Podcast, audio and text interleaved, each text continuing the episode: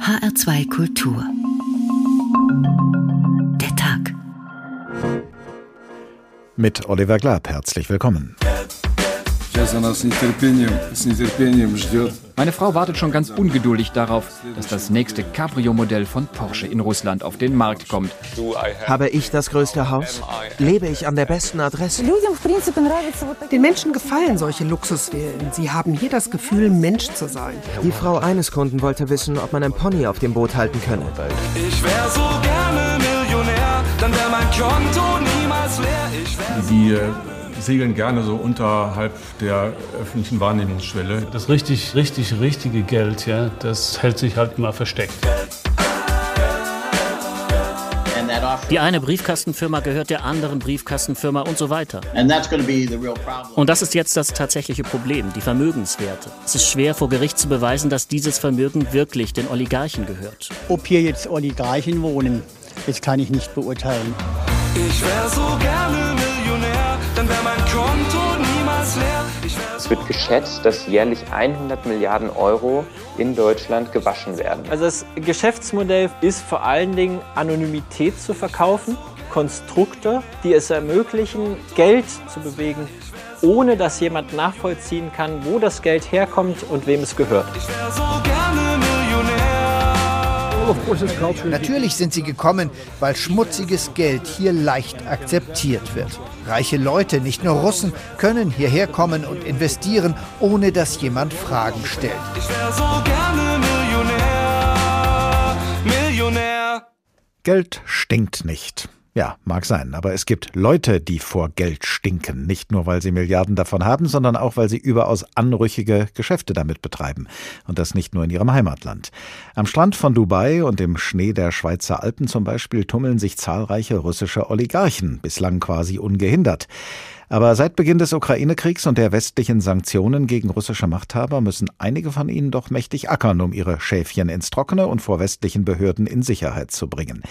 Wie mächtig sind russische Oligarchen? Welchen Einfluss haben sie nicht nur weltweit, sondern gerade auch auf ihren entfesselten Präsidenten daheim? Wie ticken Oligarchen und wie ticken überhaupt die Reichsten dieser Welt? Unter welchen Umständen sind sie zum Beispiel bereit, ihr Geld und ihre Macht nicht nur für sich selbst einzusetzen?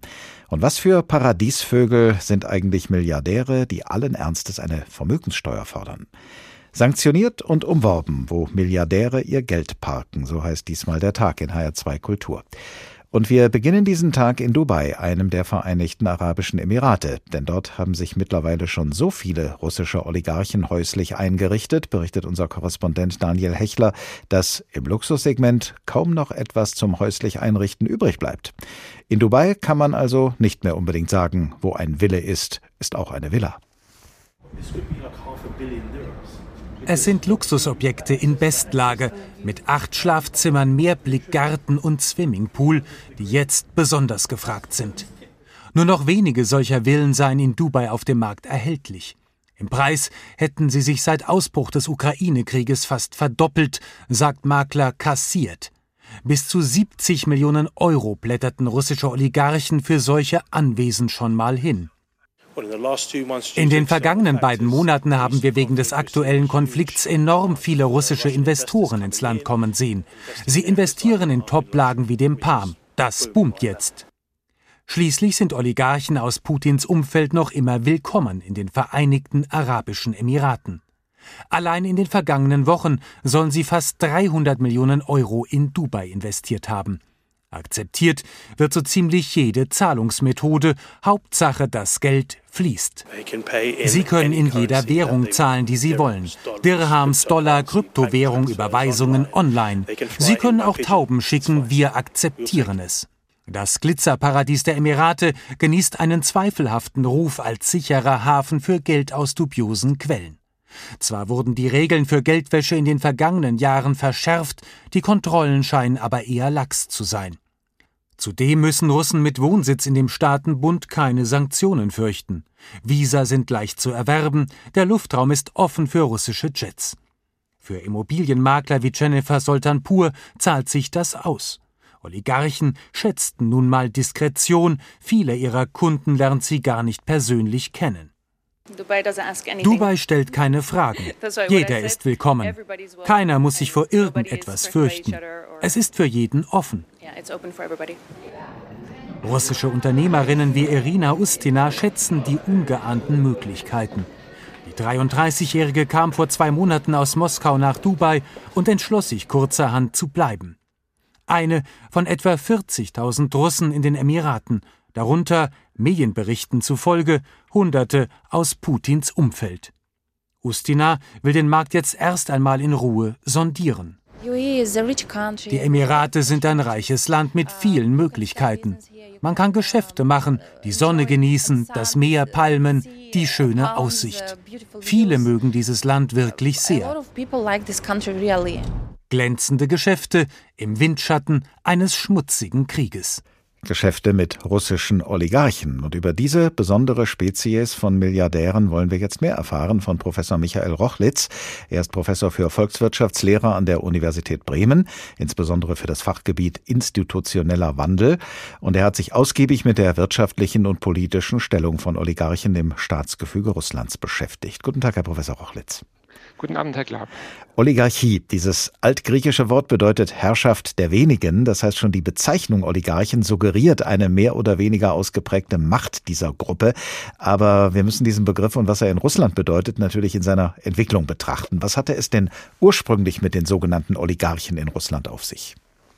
Genau, also im russischen Kontext kommt der Begriff aus den, aus den 90er Jahren, dass eine, eine kleine Gruppe von Unternehmern wurde während der Privatisierungen sehr schnell sehr reich und die haben dann ihre wirtschaftliche Macht dafür verwendet, auch politische Macht äh, zu erlangen. Das war gerade die Wiederwahl Jelzins 1996 spielte eine große Rolle. Jelzin drohte zu verlieren und da haben ihn die Oligarchen damit viel Geld unterstützt und haben dann so ein bisschen im Gegenzug auch politische Macht bekommen und haben dann zwischen 1996 und 99 im Hintergrund im Prinzip politisch auch die Fäden gezogen.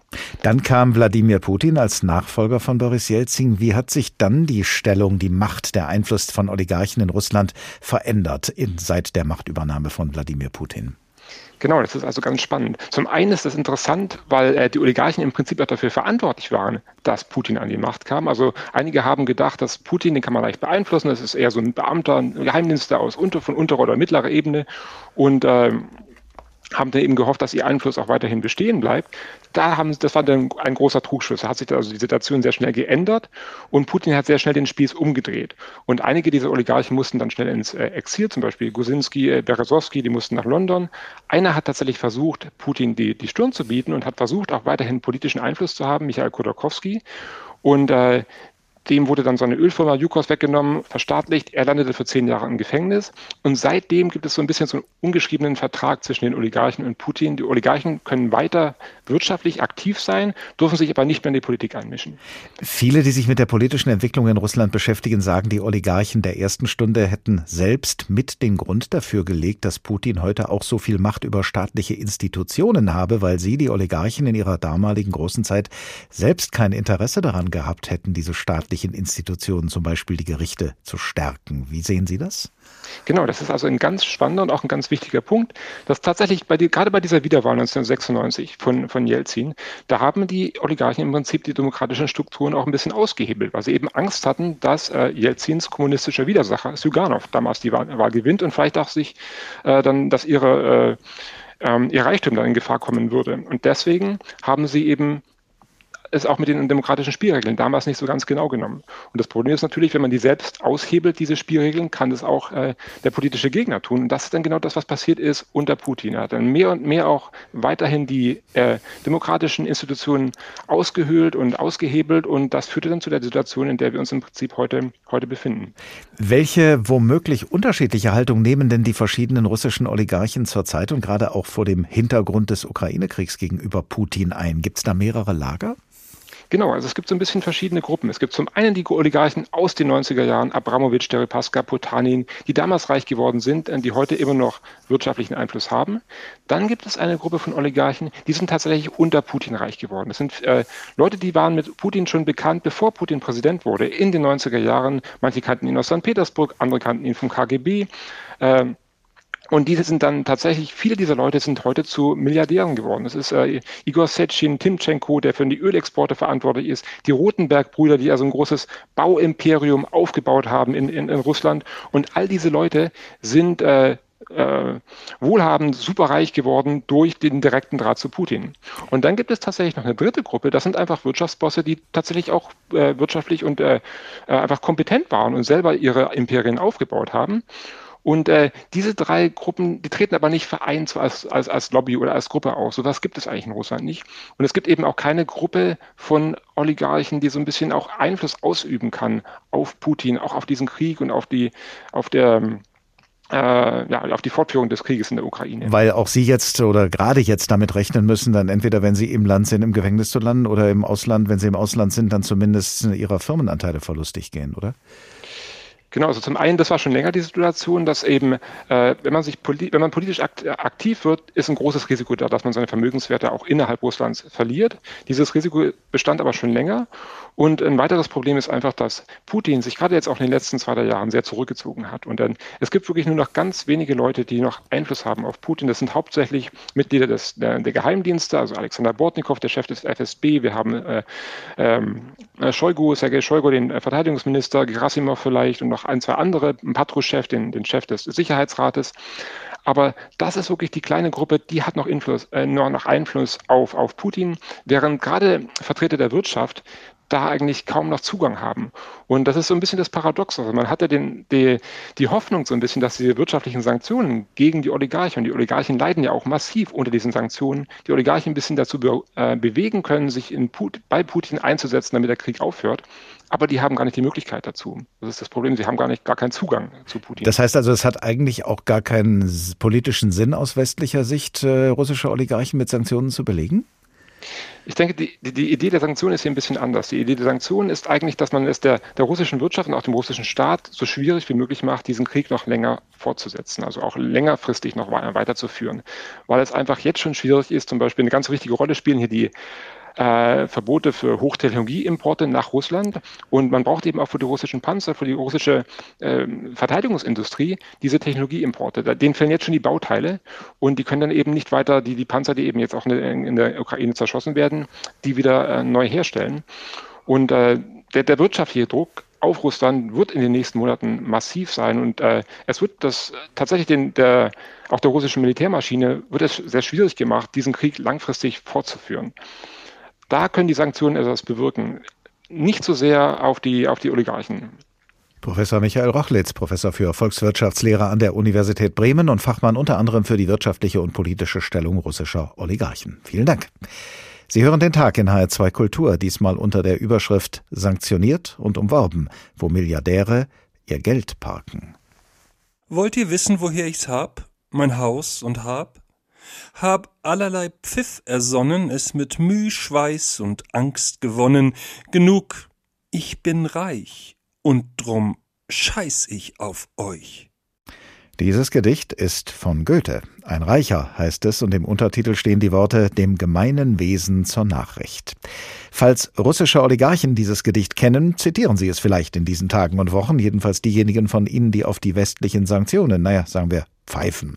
Und denen es bisher auch gelungen ist, ihr Haus und Hab mit allerlei Pfiff vor den Justiz- und Finanzbehörden in Sicherheit zu bringen. Zum Beispiel ihr Haus und Hab in der Schweiz. Denn nach anfänglichem Zögern hat sich ja die Regierung des Nicht-EU-Mitglieds Schweiz Ende Februar den EU-Sanktionen gegen Russland und damit auch gegen russische Oligarchen angeschlossen. Und die Schweizer Behörden haben daraufhin 7,5 Milliarden Franken russischer Vermögenswerte auf Schweizer Bankkonten gesperrt. Aber damit haben sie in diesem Oligarchenparadies Schweiz gerade mal einen einzigen Apfel vom Baum der Erkenntnis gepflückt. Der überwältigende Teil der übrigen oligarchischen Früchte und Früchtchen hingegen bleibt ihnen immer noch verborgen und unzugänglich. So ähnlich sehen das jedenfalls mehrere Nichtregierungsorganisationen, berichtet unsere Schweizer Korrespondentin Katrin Hondel. An diesem Montag bekamen alle Abgeordneten des Schweizer Parlaments Post von der Nichtregierungsorganisation Public Eye ein Kartenspiel, das Schweizer Quartett der Oligarchen, präsentiert 32 schwerreiche Putin-Freunde mit Verbindungen in die Schweiz. Die längste Yacht, das größte Milliardenvermögen, die meisten Sanktionen sowie die Zahl der Firmenbeteiligungen und Immobilien in der Schweiz. Das sind die Kategorien in diesem Quartett und einer sticht sie alle, Putin, der Joker. Robert Bachmann ist Russland-Experte bei Public Eye und hat sich das Oligarchenquartett für die Schweizer Parlamentarier ausgedacht. Also wir hoffen eigentlich, dass die in den Sitzungspausen da Quartett spielen und sicher etwas lernen dabei über das wirkliche Ausmaß dieser Verbindungen der Oligarchen in die Schweiz.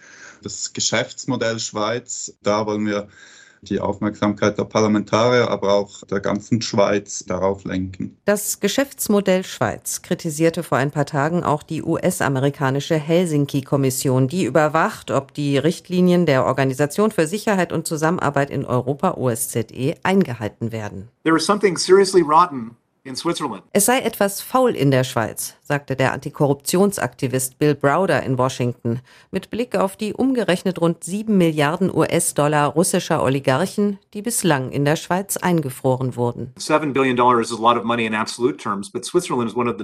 Sieben Milliarden Dollar sind eine Menge Geld, aber die Schweiz ist eines der Hauptziele für schmutziges russisches Geld. Die Schweizerische Bankiervereinigung sagt, dass rund 200 Milliarden russisches Geld in der Schweiz lagern. Da ist es schon fast beleidigend, dass nur sieben Milliarden eingefroren wurden. Das wären 3,5 Prozent des Oligarchengeldes. Die Kritik aus den USA kam nicht gut an bei der Schweizer Regierung. Bei der Umsetzung der Sanktionen stehe die Schweiz im internationalen Vergleich sehr gut da, heißt es beim zuständigen Staatssekretariat für Wirtschaft SECO in Bern. Aber auch in der Schweiz wächst die Kritik am etwas gebremsten Sanktionseifer der Behörden. Während andere Länder spezielle Taskforce-Einheiten im Einsatz haben, suchen die Eidgenossen bislang nicht aktiv nach den Vermögen der sanktionierten Oligarchen. Es gibt lediglich eine Meldepflicht, aber nur die Namen auf den Sanktionslisten durchzugehen, reicht eben nicht, denn oft nutzen die russischen Milliardäre Verwandte oder Freunde als Strohleute, um ihre Vermögen zu schützen. Problematisch sind auch Lücken im Schweizer Geldwäschegesetz, die es den Oligarchen leicht gemacht haben, dubioses Geld in Briefkastenfirmen zu verstecken dank williger Schweizer Helfer. Eine ganze äh, Industrie eigentlich von Expertinnen, Beratern, die helfen eben hier Unternehmen anzusiedeln, Konten hier zu eröffnen. Und dazu gehört auch der intransparente und unregulierte Rohstoffhandelsplatz. Sehr viele der Oligarchen, die wir porträtiert haben, besitzen Unternehmen, die Rohstoffe produzieren und hier in der Schweiz handeln. Sagt Robert Bachmann von Public Eye. Die NGO fordert deshalb unter anderem ein öffentliches Register der Eigentümer von Briefkastenfirmen und Offshore-Trusts und eine Rohstoffmarktaufsicht, eine unabhängige Behörde nach dem Vorbild der Finanzmarktaufsicht. Denn der unregulierte Rohstoffhandel in Genf, Lugano und Zug hat entscheidend dazu beigetragen, dass die Schweiz das wurde, was sie heute nicht mehr sein will. Ein Oligarchenparadies. Das berichtet aus der Schweiz unsere Korrespondentin Katrin Hondel. Professor Marc Piet ist emeritierter Professor für Strafrecht und Kriminologie an der Universität Basel und er hat 1989 bis 2013 bei der Organisation für wirtschaftliche Zusammenarbeit und Entwicklung OECD eine Arbeitsgruppe zur Bekämpfung der Korruption geleitet. Guten Tag, Herr Professor Piet. Guten Tag, Herr Klaas. Oligarch ist nicht gleich Oligarch. Unter den russischen Oligarchen gibt es, wie wir eben auch nochmal gehört haben, auch solche, die Wladimir Putin kritisch gegenüberstehen. Wie verhält es sich denn, soweit Sie es überblicken können, mit den russischen Oligarchen in der Schweiz? Sind das alles Putin-Freunde? Nein, es gibt eine ganze Reihe. Die Schweiz ist außerordentlich beliebt bei Russen und auch speziell bei Oligarchen. Und wie man sich das vorstellen kann, gibt es natürlich die einen, die Putin-Freunde und auf der anderen Seite die Leute wie Kodorokowski zum Beispiel. Er wohnt jetzt im Moment in London, aber hat durchaus auch einen Ableger in der Schweiz. Diese Oligarchen, gegen die nun Sanktionen erlassen worden sind von westlicher Seite, treten die in irgendeiner Weise in Erscheinung in der Schweiz oder bleiben die eher im Verborgenen und wickeln ihre Geschäfte irgendwo hinterrücks ab? Man geht davon aus, dass das überwiegend im Versteckten abgeht. Es gibt ein paar wenige, die einfach ihre Ferienwohnung auf ihren eigenen Namen eingetragen haben. Das rächt sich jetzt, weil die dann nun blockiert wird. Aber typischerweise würden Oligarchen mit Hilfe von Mittelspersonen ihr Geld anlegen oder Gesellschaften kaufen, erhalten, manchmal auch Immobilien über Strohleute besitzen. Von Regierungsseite scheinen die Oligarchen ja bislang durchaus willkommen gewesen zu sein in der Schweiz. Sie wurden jedenfalls kaum behelligt. Auf der anderen Seite hat sich die Schweizer Regierung nach einigem Ringen mit sich selbst doch noch entschieden, die Sanktionen der Europäischen Union gegen russische Oligarchen mitzutragen, obwohl die Schweiz kein EU-Mitglied ist. Warum hat sich die Regierung dazu entschlossen, wenn ihr doch die Oligarchen andererseits willkommen sind? Ja, ich denke, das hat der Schweiz einige Mühe bereitet. Wenn man sich das so nochmal Revue passieren lässt, dann hat man an einem Mittwoch, hat der Regierungspräsident gesagt, na ja, wir werden die Situation analysieren müssen. Und dann hat man sich übers Wochenende durchgerauft dazu zu sagen, also wir machen mit mit der EU. Es hängt damit zusammen, dass dieser russische Überfall natürlich auf gröbste Weise das Menschenrechte verletzt.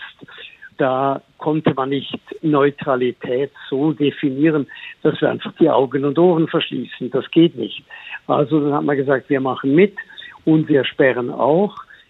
Das eigentliche Problem war, darauf war niemand vorbereitet. Also die Regierung kann das leicht sagen, aber die Agentur, die das Ganze umsetzen muss, die war geschockt. Das waren viel zu wenig Leute und die hatten einfach die Kompetenzen nicht, jetzt an die wirtschaftlich Berechtigten heranzukommen. Haben die Oligarchen oder zumindest einige von ihnen, haben die dieses Zögern der Schweizer Regierung äh, für sich nutzen können, um sich selbst vorzubereiten und äh, ja, zum Beispiel Firmenanteile auf andere zu übertragen, um sich diesen Sanktionen zu entziehen? Hat dieser Zeitfaktor da eine Rolle gespielt und war das womöglich etwas, was die Schweizer Regierung auch billigend in Kauf genommen hat, so nach dem Motto, wir gehen zwar gegen die Oligarchen vor, ermöglichen ihnen aber, sich diesen Maßnahmen zu entziehen? Das sind zwei heikle Fragen. Die, die, zunächst mal die erste, da gehe davon aus, dass einzelne Oligarchen tatsächlich das Zögern nutzen konnten. Es gibt einen Fall, der, ich weiß jetzt den Namen nicht auswendig, ist auch vielleicht besser, dass ich ihn nicht sage, aber da hat die EU den Oligarchen am 9. März auf ihre Liste gesetzt. Die Schweiz hat bis zum 16. März gebraucht, um das nachzuvollziehen. Am Nachmittag des 9. März hat der betreffende Oligarch seine Geschäftsinteressen in Zug verkauft. Und am 16. hat man nichts mehr gefunden. Da war alles schon weg. Also man hat sich sehr naiv verhalten. Man hat ja auch Fehler gemacht am Anfang. Und das hat tatsächlich dazu geführt, wahrscheinlich, dass einzelne Leute noch flüchten konnten mit ihrem Geld. Aber jetzt die Frage, die Sie eigentlich stellen, ist ja, macht man das bewusst oder ist es eine Form von Inkompetenz? Es ist was dazwischen vermutlich. Ich habe keine Indizien dafür, die sagen, also man wollte den Russen noch schnell den Absprung nach Dubai ermöglichen. Das kann ich so nicht belegen. Halten Sie es denn für wahrscheinlich, dass äh, wenigstens ab jetzt die Schweizer Regierung äh, striktere Maßnahmen ergreift, um Lücken im Schweizer Geldwäschegesetz zu schließen oder auch um diese ganze Schar von willigen Schweizer Helfern, wie es eben im Bericht unserer Korrespondentin hieß, also von Fachleuten, die die Oligarchen zum Beispiel juristisch beraten, also diesem Netzwerk beizukommen? Sehen Sie da Ansätze, dass die Schweizer Regierung diese Gesetzeslücken und diese anderen Desiderate jetzt wirklich in Angriff nimmt und äh, dazu Lösungen führt? Ich gehe davon aus, dass man sich jetzt mehr Mühe gibt, soweit man das kann. Die Schwierigkeit ist, es gibt Lücken in der gesetzlichen Ausstattung der Schweiz, über die man einfach nicht hinwegkommt. Das Stichwort heißt wirtschaftliche Berechtigung. Das ist ein Thema, das in Deutschland schon lange diskutiert wird, ob man nicht, eine, nicht mal Listen hat von wirtschaftlich Berechtigten bei BaFin zum Beispiel, bei der Bundesaufsicht über die Finanzen. Das Problem in der Schweiz ist, dass das Anwaltsgeheimnis sehr breit verstanden wird und dass zum Beispiel äh, sogenannte Strukturen bauen gemeint ist. Ich kaufe für meinen Kunden Sitzgesellschaften, richte Bankkonten für die Sitzgesellschaften ein, irgendwo auf der Welt. Also das muss absolut nicht in der Schweiz sein. Aber die Leistung des Anwalts besteht vor allem darin, dass er den Namen des Oligarchen geheim hält. Das ist das Gefährlichste. Das heißt, man kommt irgendwie gar nicht an den Oligarchen ran, weil ein Anwalt ihn versteckt. Das ist das, was nach der heutigen Rechtslage in der Schweiz möglich ist.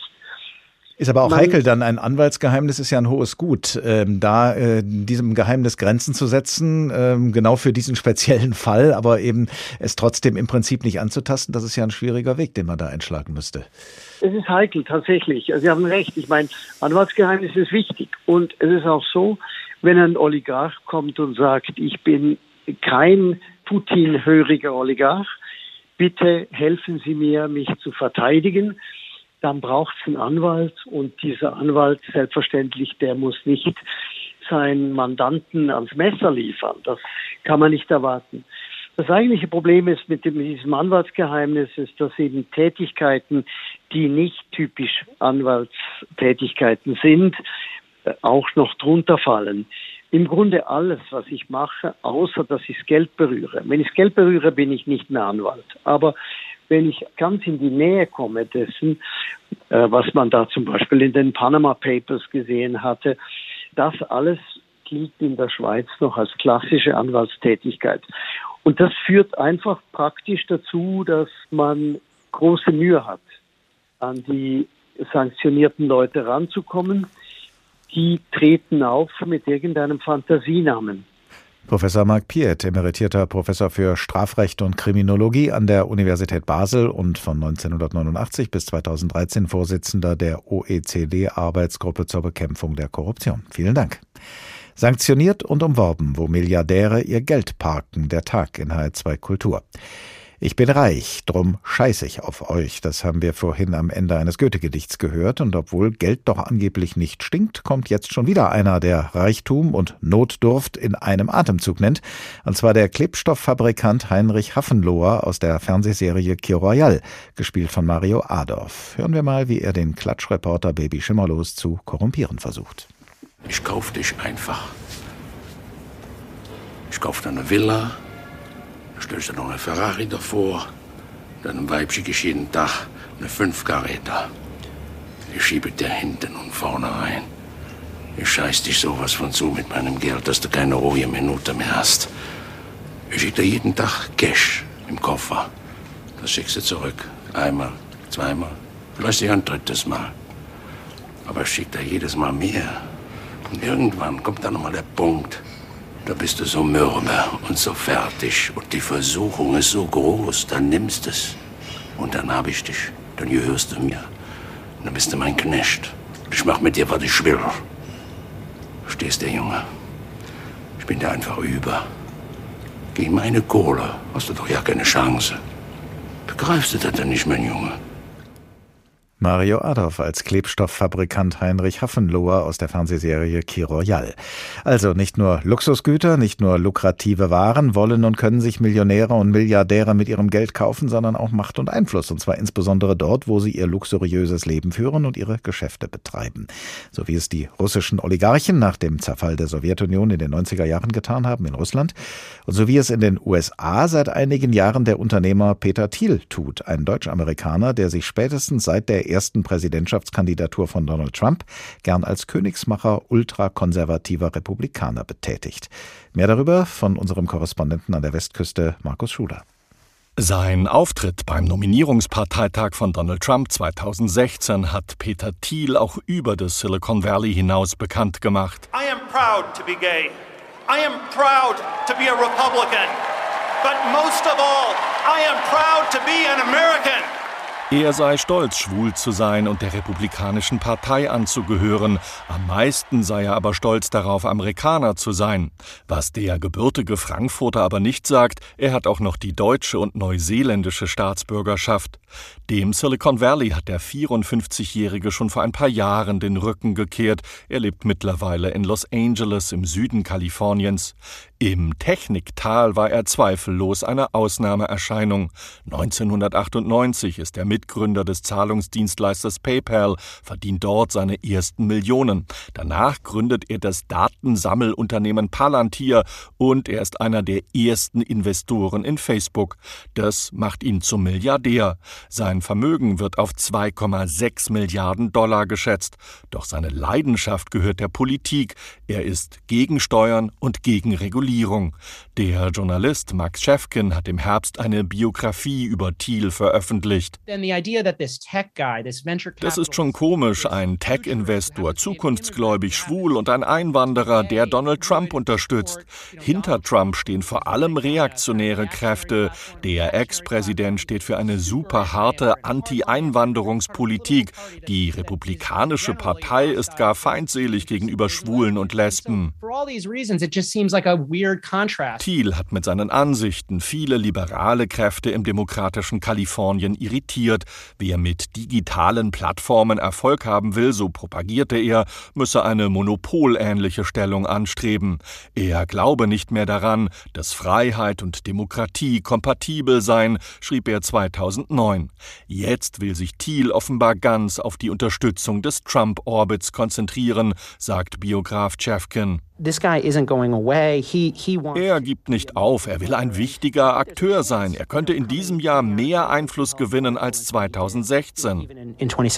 Das Verhältnis zu Donald Trump soll aber seit dessen Wahllüge und dem Sturm aufs Kapitol abgekühlt sein. Thiel unterstützt deshalb nicht Trump direkt, sondern zwei Trump-treue Kandidaten, die beide einen Sitz im Senat anstreben. Buchautor J.D. Vance und Blake Masters haben früher mit Thiel zusammengearbeitet gearbeitet. Ihnen hat er jeweils 10 Millionen Dollar für ihren Wahlkampf zur Verfügung gestellt.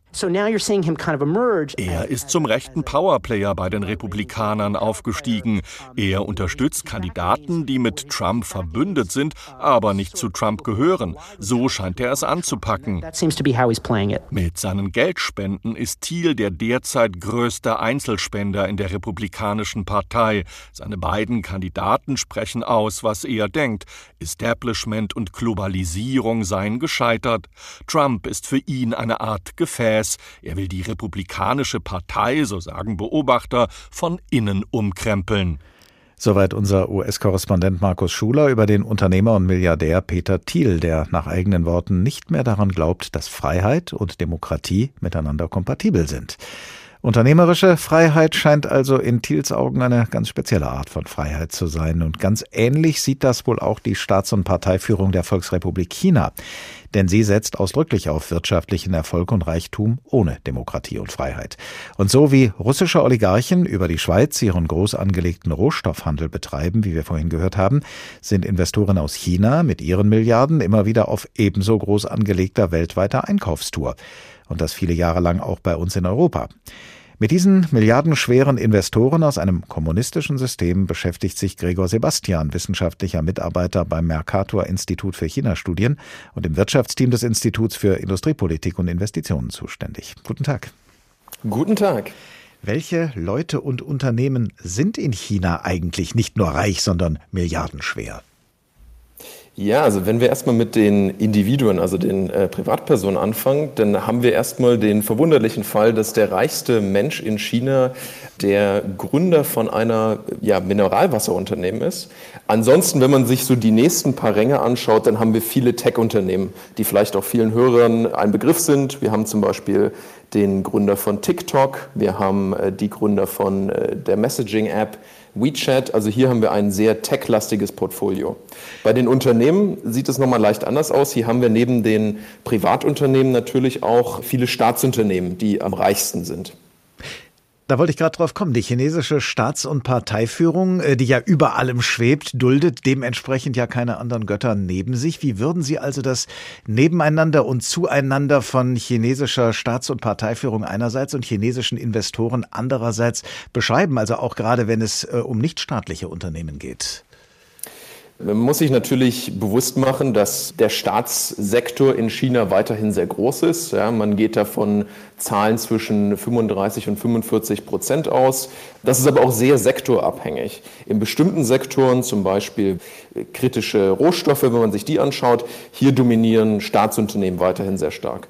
Aber in anderen Bereichen, äh, was, was Tech-Unternehmen angeht, was ähm, Konsumgüter angeht, hier sind es eigentlich fast ausschließlich Privatunternehmen. Aber auch die sind natürlich ähm, mit der Kommunistischen Partei eng vernetzt und da gibt es natürlich auch regen Austausch. Und äh, China veröffentlicht oft äh, Industriepläne, den man dann im privaten Bereich natürlich auch zu Folge leisten hat. Und diese privaten Unternehmer, äh, vielleicht muss man sogar sagen, in Anführungsstrichen, privaten Unternehmer müssen sich dann auch wieder rückkoppeln an die chinesische Staats- und Parteiführung oder können die ja zumindest halbwegs frei agieren, wie das ja Unternehmer eigentlich wollen? Da muss man äh, schon spezifisch gucken. Natürlich sind viele private Unternehmen, die sind natürlich erstmal von Marktfaktoren geleitet. Aber man hat das zum Beispiel im letzten Sommer gesehen, da gab es diesen Tech-Crackdown. Da hat zum Beispiel die chinesische Führung gesagt, über Nacht, okay, für Computerspiele dürfen unter 18-Jährige nur noch drei Stunden pro Woche spielen. Das ist natürlich für Privatunternehmen, die Videospiele herstellen, ein herber Schlag. Den hatte man so auch nicht äh, antizipiert. Und den müssen die dann auch tatsächlich umsetzen, diese Unternehmen. Ne? Also von freiem Unternehmertum ist dann in China doch keine Rede. Ne? Da muss man sich dann beugen.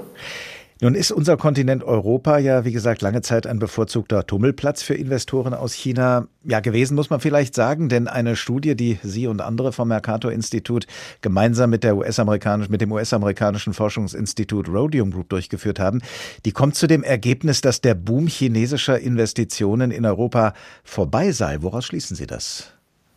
Also wir analysieren äh, Direktinvestitionen, das heißt, das sind Investitionen, die chinesische Unternehmen in Europa durchführen. Das, das können einerseits Übernahmen sein, das können aber auch Greenfield-Investitionen, also Investitionen sein, wo zum Beispiel eine Tochterfirma oder eine Fabrik in Europa aufgebaut wird. Und hier kommen wir zum Schluss, dass es einen Höhepunkt 2016, 17 gab und seitdem fallen die Investitionen relativ rapide. Woran liegt das? Was könnte der Grund für diese Entwicklung sein? Es gibt natürlich mehrere Faktoren. Auf der einen Seite sehen wir, dass die Europäische Union Investitionsprüfungen schärft. Das hat natürlich einen Einfluss. Das heißt, es wird schwieriger für chinesische Unternehmen, bestimmte europäische Unternehmen zu kaufen. Das ist natürlich auch in Deutschland dadurch ausgelöst, dass 2016 mit dem Roboterhersteller KUKA sozusagen ein Zukunftsunternehmen aufgekauft wurde. Aber der vielleicht noch wichtigere Aspekt sind die Kapitalkontrollen in China. Das heißt, es ist nicht so leicht für ein chinesisches Unternehmen, Kapital ins Ausland zu bringen und Unternehmen aufzukaufen. Ihre Studie besagt ja auch, dass chinesische Investoren nun mehr eigene Fabriken in Europa errichten, anstatt eben bestehende Firmen in Europa zu übernehmen. Äh, ist das so ein Ausweg äh, aus den Schwierigkeiten, die Sie gerade skizziert haben? Würde ich nicht wirklich sagen, weil das sind natürlich zwei unterschiedliche Paar Schuhe. Also wenn man ein Unternehmen kauft, kann das natürlich äh, ein Grund sein, dass man da sozusagen in den Markt einsteigen möchte. Das passiert ab und zu. Aber meistens sind die Übernahmen davon getrieben, dass man bestimmte Technologien erwerben möchte. Bei Greenfield-Investitionen, also wenn es darum geht, eigene äh, Fabriken aufzubauen, dann geht es hier eher darum, dass chinesische Unternehmen zum Beispiel in der Batterietechnologie Marktführer geworden sind. Und die möchten jetzt in den Boommarkt in Europa einsteigen. Welche Folgen hat diese Entwicklung, über die wir sprechen, für die Macht chinesischer Investoren in Europa hier bei uns? Ich würde sagen, die Macht ist insgesamt noch relativ begrenzt. Man muss sich vielleicht auch den Vergleich mit anderen Ländern äh, anschauen. Und äh, wenn man jetzt über einen längeren Zeitraum schaut, dann sind die Investitionen, also der Investitionsabdruck sozusagen chinesischer Investitionen, ist noch sehr gering. Also da sehe ich keinen besonders großen Einfluss, den, den chinesische Investoren in Europa spielen. Und weltweit sind chinesische Investoren da eine, ja, eine weiterhin nicht zu vernachlässigende Größe ein Machtfaktor gar? Also ich denke, hier kann man natürlich schon einige Tendenzen sehen, wo chinesische Unternehmen und also auch Investoren dann einen, einen starken Einfluss haben. Das sind vor allem Rohstoffe. Also wenn man sich zum Beispiel die Rohstoffketten in Afrika anschaut für wichtige Mineralien wie Kobalt, dann, dann sieht man da schon, dass, dass chinesische Investoren da wirklich sehr, sehr dominant sind und, und circa 80 Prozent des Markts in Kongo zum Beispiel abdecken. Gregor Sebastian, wissenschaftlicher Mitarbeiter beim Mercator Institut für China-Studien. Vielen Dank. Sie hören den Tag in HR2 Kultur. Sanktioniert und umworben, wo Milliardäre ihr Geld parken, so haben wir diesen Tag genannt. Einen Tag über russische Oligarchen, über Großspender in amerikanischen Wahlkämpfen, über milliardenschwere chinesische Investoren und überhaupt über Leute, die, wie man umgangssprachlich sagt, vor Geld stinken. Es waren übrigens reiche Leute im Mittelalter, die im wahrsten Sinne des Wortes den Grund für diese Redewendung gelegt haben. Sie glaubten nämlich etwas für ihr Seelenheil zu tun, wenn sie sich nicht auf dem Friedhof neben der Kirche, sondern stattdessen in der Kirche begraben ließen, direkt unter dem Fußboden.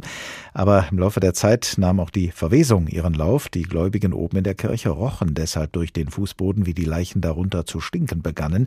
Und weil es sich dabei eben durch die Bank um die Leichen vermögender Menschen handelte, stank es durch den Fußboden gewisser gewissermaßen vor Geld. Ob das am Ende dem Seelenheil der Reichen gedient hat, ist fraglich. In der folgenden Geschichte von Robert Gernhardt jedenfalls funktioniert die Verbindung zwischen dem reichen Mann und dem lieben Gott auf eine völlig andere Weise. Es begab sich einmal, als der liebe Gott wieder einmal über die Erde wandelte, dass es dunkel wurde und er am Hause des reichen Mannes anklopfte und er um ein Nachtlager bat. Doch der reiche Mann erkannte nicht, wer da vor ihm stand, und so antwortete er Tritt herein, unbekannter Fremder, das ist wohl getan, dass du bei mir anklopfst. Gleich werde ich dir das schönste Bett im Haus herrichten lassen. Darf ich dich in der Zwischenzeit mit feinem Backwerk und köstlichen Weinen bewirten? Da gab sich der liebe Gott zu erkennen und sprach erfreut Dein Angebot ist sehr freundlich, reicher Mann. Die letzten Male, da ich über die Erde wandelte, musste ich nämlich immer beim armen Mann absteigen, und da hat es mir, ehrlich gestanden, gar nicht gefallen. Bei dem war alles, unter uns gesagt, doch erschreckend ärmlich. Nach diesen Worten aber schmausten und tranken die beiden nach Herzenslust, und es wurde noch ein richtig netter Abend. Und wenn wir nicht gestorben sind, dann leben wir noch heute. Robert Gernhardt, das Märchen vom lieben Gott. Was jetzt kommt, klingt vielleicht auch wie ein Märchen oder wie ein Aprilscherz, aber es ist allem Anschein nach keines von beidem. Denn es gibt, jedenfalls allem Anschein nach, eine ganze Reihe von sehr reichen Leuten bei uns in Deutschland, die überhaupt nichts dagegen haben, wenn der Fiskus, der Staat und damit die Allgemeinheit ihnen in die Tasche greift. Sie fordern nämlich eine Vermögenssteuer, die für Millionäre zum Beispiel bei zwei Prozent ansetzen und bei Milliardären auf fünf Prozent ansteigen könnte. Tax Me Now, besteuere mich jetzt, heißt diese Initiative. Und unser Wirtschaftsreporter Lars Hofmann stellt uns jetzt einige jener sehr reichen Leute vor, die dabei mitmachen. Ihren Namen will sie nicht sagen. Die junge Frau ist sich durchaus bewusst, dass ihr Reichtum, der Reichtum ihrer Familie etwas Außergewöhnliches ist. Das habe sie schon früh gemerkt. Ah, da war ich 13, 14 oder so. Mich hat es noch ein bisschen einsamer gemacht, sage ich, oder abgegrenzter, als ich sowieso schon von Natur aus bin, weil ich einfach sehr deutlich gemerkt habe, mein Leben unterscheidet sich sehr von dem von anderen Menschen. Für sie ist aber auch klar, ein Leben in Saus und Braus, ein Luxusleben will sie gar nicht. Ich finde es einfach lächerlich, wenn jemand mit seinen acht Luxuskarossen in der Garage protzt. Das ist, pff, damit kann ich gar nichts anfangen. Deswegen ist es mir überhaupt nicht möglich, mich auf diesem Geld auszuruhen und zu sagen, ja, mein Gott, ich habe es eben und dann kann ich damit auch für mich und mein Luxusleben sorgen. Deshalb hat sie sich der Initiative Tax Me Now angeschlossen. Hier fordern Reiche die Politik dazu auf, Reiche höher zu besteuern. Die junge Millionärin befasst sich unter anderem wissenschaftlich damit, Landwirtschaft nachhaltiger zu machen. Vermögen ist immer auch eine Form von Macht. Und Macht kommt immer mit Verantwortung. Wer Macht hat, muss damit auch gerecht umgehen. Und ich möchte dann nicht in 20, 30 Jahren vor meinen Enkeln stehen und mir vorwerfen lassen, du hättest doch die Möglichkeit gehabt, warum hast du damals nichts gemacht? Ähnlich geht es dem Millionenerben Antonis Schwarz. Er habe anfangs Gewissensbisse gehabt, sagt er, weil er sein Vermögen nicht selbst erarbeitet hat. Insofern hatte ich da schon einen ziemlich äh, intensiven Prozess, auch irgendwie damit klarzukommen. Und ich habe es eben für mich so gelöst, indem ich gesagt habe, okay, ich möchte versuchen, möglichst Gutes damit zu tun, möglichst meine Gewinne zu spenden. Und ja, irgendwie so habe ich versucht, dann mit dieser ganzen Verantwortung zurechtzukommen. Auch Antonis Schwarz hat Verständnis für Forderungen, höhere Einkommen und Vermögen stärker zu besteuern. Seine Motivation ist die Nachhaltigkeit. Ich hoffe halt, dass wir ein, ein regeneratives System schaffen, das eben in 100, in 1000 Jahren noch bestehen kann Und da möchte ich einfach meinen kleinen Beitrag zu leisten. Reiche, die über ihren Reichtum sprechen, wollen oft etwas verändern mit ihrem Geld, haben das Gefühl, etwas zurückgeben zu müssen, etwa in Form von Spenden oder Investments in soziale und nachhaltige Projekte. Beispiel Marlene Engelhorn. Sie ist Nachkommin und Erbin des BASF-Gründers. Ihre Familie soll mehrere Milliarden Euro schwer sein. Sie tritt vehement dafür ein, dass reiche und superreiche Menschen wie sie mehr Steuern zahlen. Es kann ja nicht sein, dass dann ich entscheide, was gut ist für, keine Ahnung, das Klima oder nicht. Woher? Das weiß ich ja gar nicht. Ich habe die Expertise überhaupt nicht. Ich habe die Finanzkompetenz nicht nur, weil ich das Erbe bekomme. Es ist verrückt, wie das verknüpft wird. So sieht es auch Stefanie Bremer. Die Millionenerbin will ihren wahren Namen nicht nennen, weil nicht alle in ihrer Familie ihre Meinung teilen. Stefanie Bremer sagt, in demokratischen Gesellschaften dürfe nicht einfach derjenige mit viel Geld festlegen, was gemacht werde und was nicht. Und sie gibt zu, dass es ihr als Erbin leichter falle, Geld abzugeben, auf einen Teil zu verzichten. Leichter als jemandem, der das Millionenvermögen selbst aufgebaut habe. Ich denke schon, dass das so ist, ja. Weil bei denjenigen Menschen, die sich das selbst verdient haben, ist häufig eine engere Bindung dabei. Die kommen dann häufig mit den Argumenten, na ja, ich habe mir das selbst verdient, deswegen darf ich das auch selber verteilen. Und das sehe ich aber auch ein bisschen schwierig, weil sie haben das ja nicht im Vakuum erwirtschaftet. Sie profitieren ja auch von Leistungen, die der Staat durch Steuergeld bereitstellt. Also es gibt solche und solche unter denen, die Millionen oder gar Milliarden ihr eigen nennen. Es gibt russische Oligarchen, die ihre Vermögensverhältnisse mit Hilfe von Briefkastenfirmen verschleiern.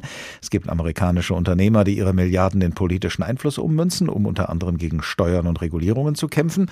Und es gibt, wie wir gerade gehört haben, auch schwerreiche Menschen, die sich geradezu danach drängen, zum Wohle der Allgemeinheit hoch besteuert zu werden.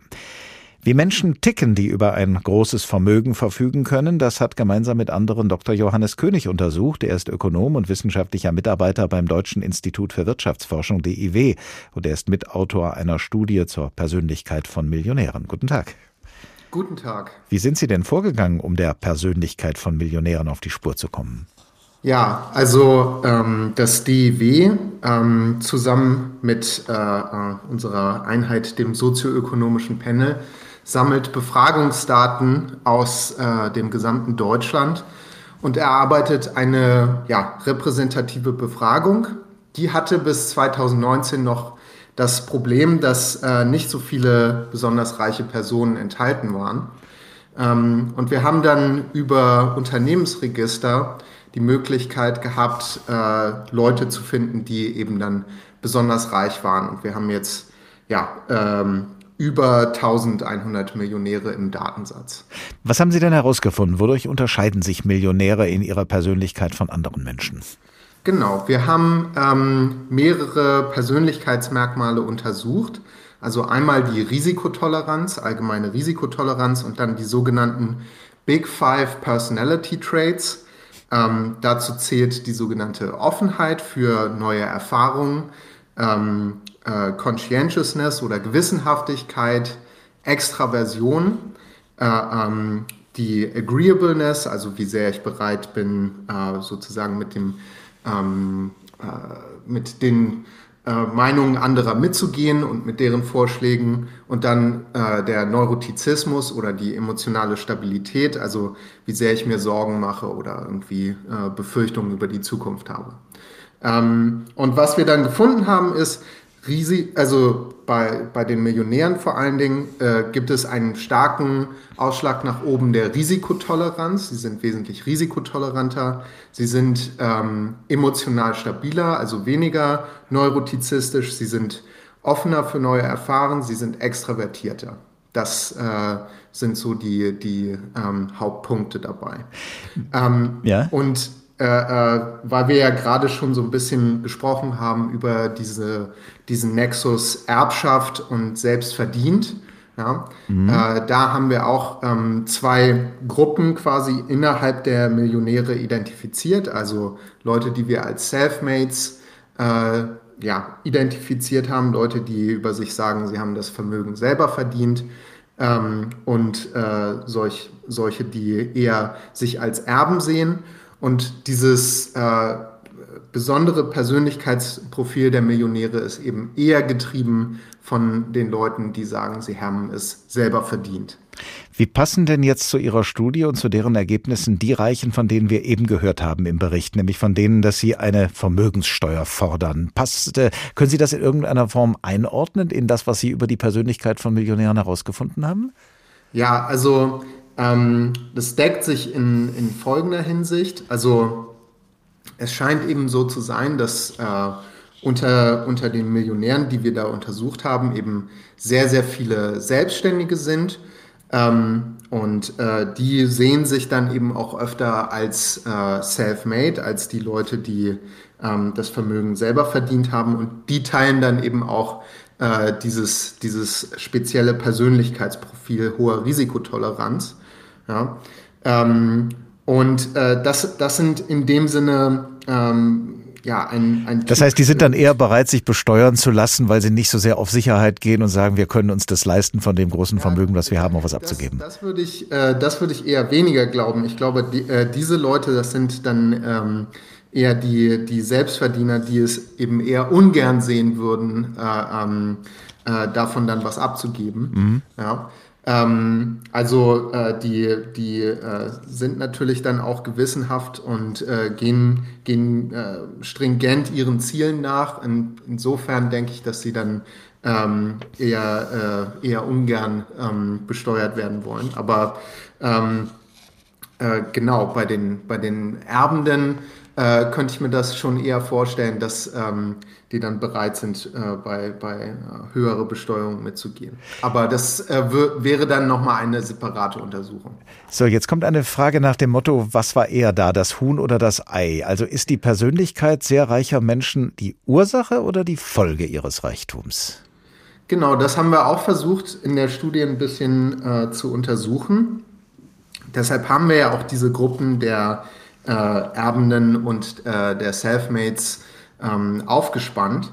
Und ähm, wenn man jetzt denken würde, dass ähm, der, der Reichtum die Persönlichkeit verändert, ähm, dann, also oder dass der, der Erwerb von Vermögen, äh, also wenn das einen starken Einfluss hätte, dann würde man denken, tja, Erben, die sind sozusagen in den Reichtum reingeboren, beziehungsweise haben ihn dann irgendwann absorbiert aus dem Nichts und dann äh, könnte sich die Persönlichkeit ändern. Aber eben die Erben, wie ich bereits schon gesagt habe, sind eher wie die normale Bevölkerung, also gar nicht äh, im, im Mittel so stark anders in ihrer Persönlichkeit als äh, Normalbürger, während halt eben gerade diese äh, Selfmade-Leute, die ähm, machen dann den großen Unterschied. Also das heißt, die also Persönlichkeit also, macht den Reichtum und nicht umgekehrt.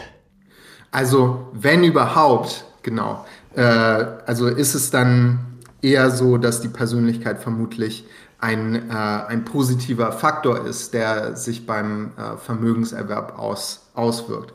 Also was wir natürlich auch immer noch finden, ist, diese, diese Leute, die äh, in der Millionärspopulation sind, ähm, die haben auch alle, äh, oder nicht alle, aber sehr viele haben geerbt.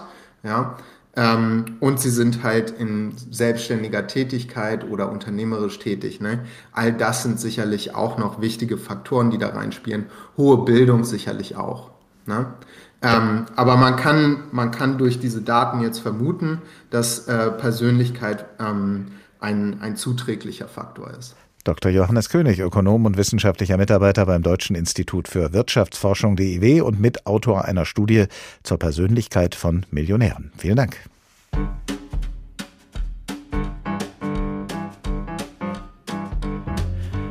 Sanktioniert und umworben, wo Milliardäre ihr Geld parken, das war ausgehend von den milliardenschweren russischen Oligarchen und endend bei den Allerreichsten hierzulande der Tag in HR2 Kultur. Als Podcast nachzuhören auf hr2.de und in der ARD Audiothek. Ich heiße Oliver Glab und ich wünsche Ihnen eine gute und ja auch eine reiche, nämlich eine möglichst erfüllte Zeit. Bis zum nächsten Tag.